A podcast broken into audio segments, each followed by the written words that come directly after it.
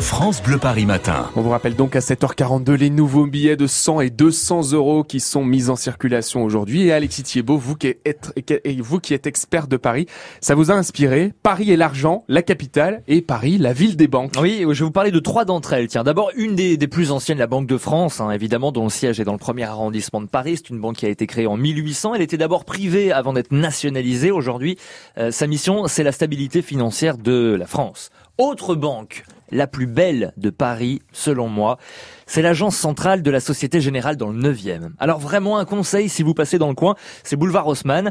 Entrez, vous allez halluciner, c'est absolument splendide, c'est un des plus beaux chefs-d'œuvre architecturaux de la capitale avec une coupole à 23 mètres de haut, des mosaïques, des statues.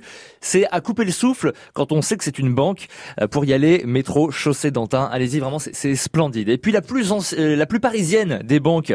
Alors ça c'est une banque qui est très connue mais en fait on ignore ce que signifie son acronyme la BNP.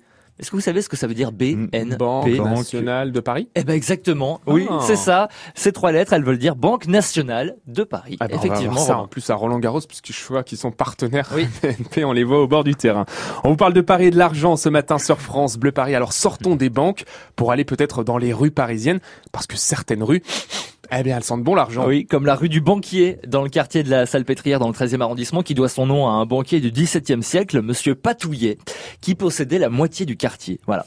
Dans le deuxième arrondissement, on a la rue de la Banque, elle qui doit son nom à la Banque de France, devant laquelle elle commence. Et puis dans le premier, elle longe la Samaritaine, la rue de la Monnaie, qui s'appelle comme ça parce que c'était là qu'était situé l'hôtel de la Monnaie jusqu'au XVIIIe siècle.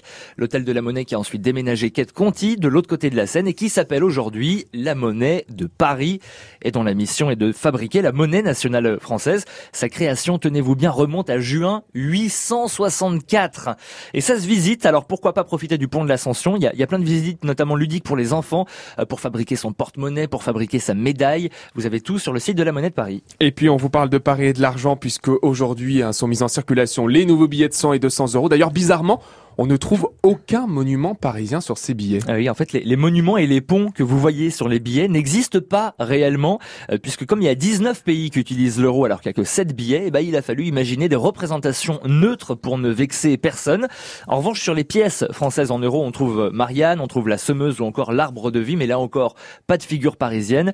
Non, en revanche, à Paris euh, et en région parisienne, on a des monnaies locales, comme la pêche. La pêche, c'est la première monnaie locale francilienne lancée en 2014, qui s'est étendue à l'Est parisien euh, l'année dernière. Et l'idée, c'est de dynamiser l'économie locale, puisqu'en fait, euh, bah, cette monnaie locale ne peut pas se stocker sur un compte en banque et doit donc se dépenser pour les achats du quotidien. 68% des transactions hein, qui se font encore en espèces.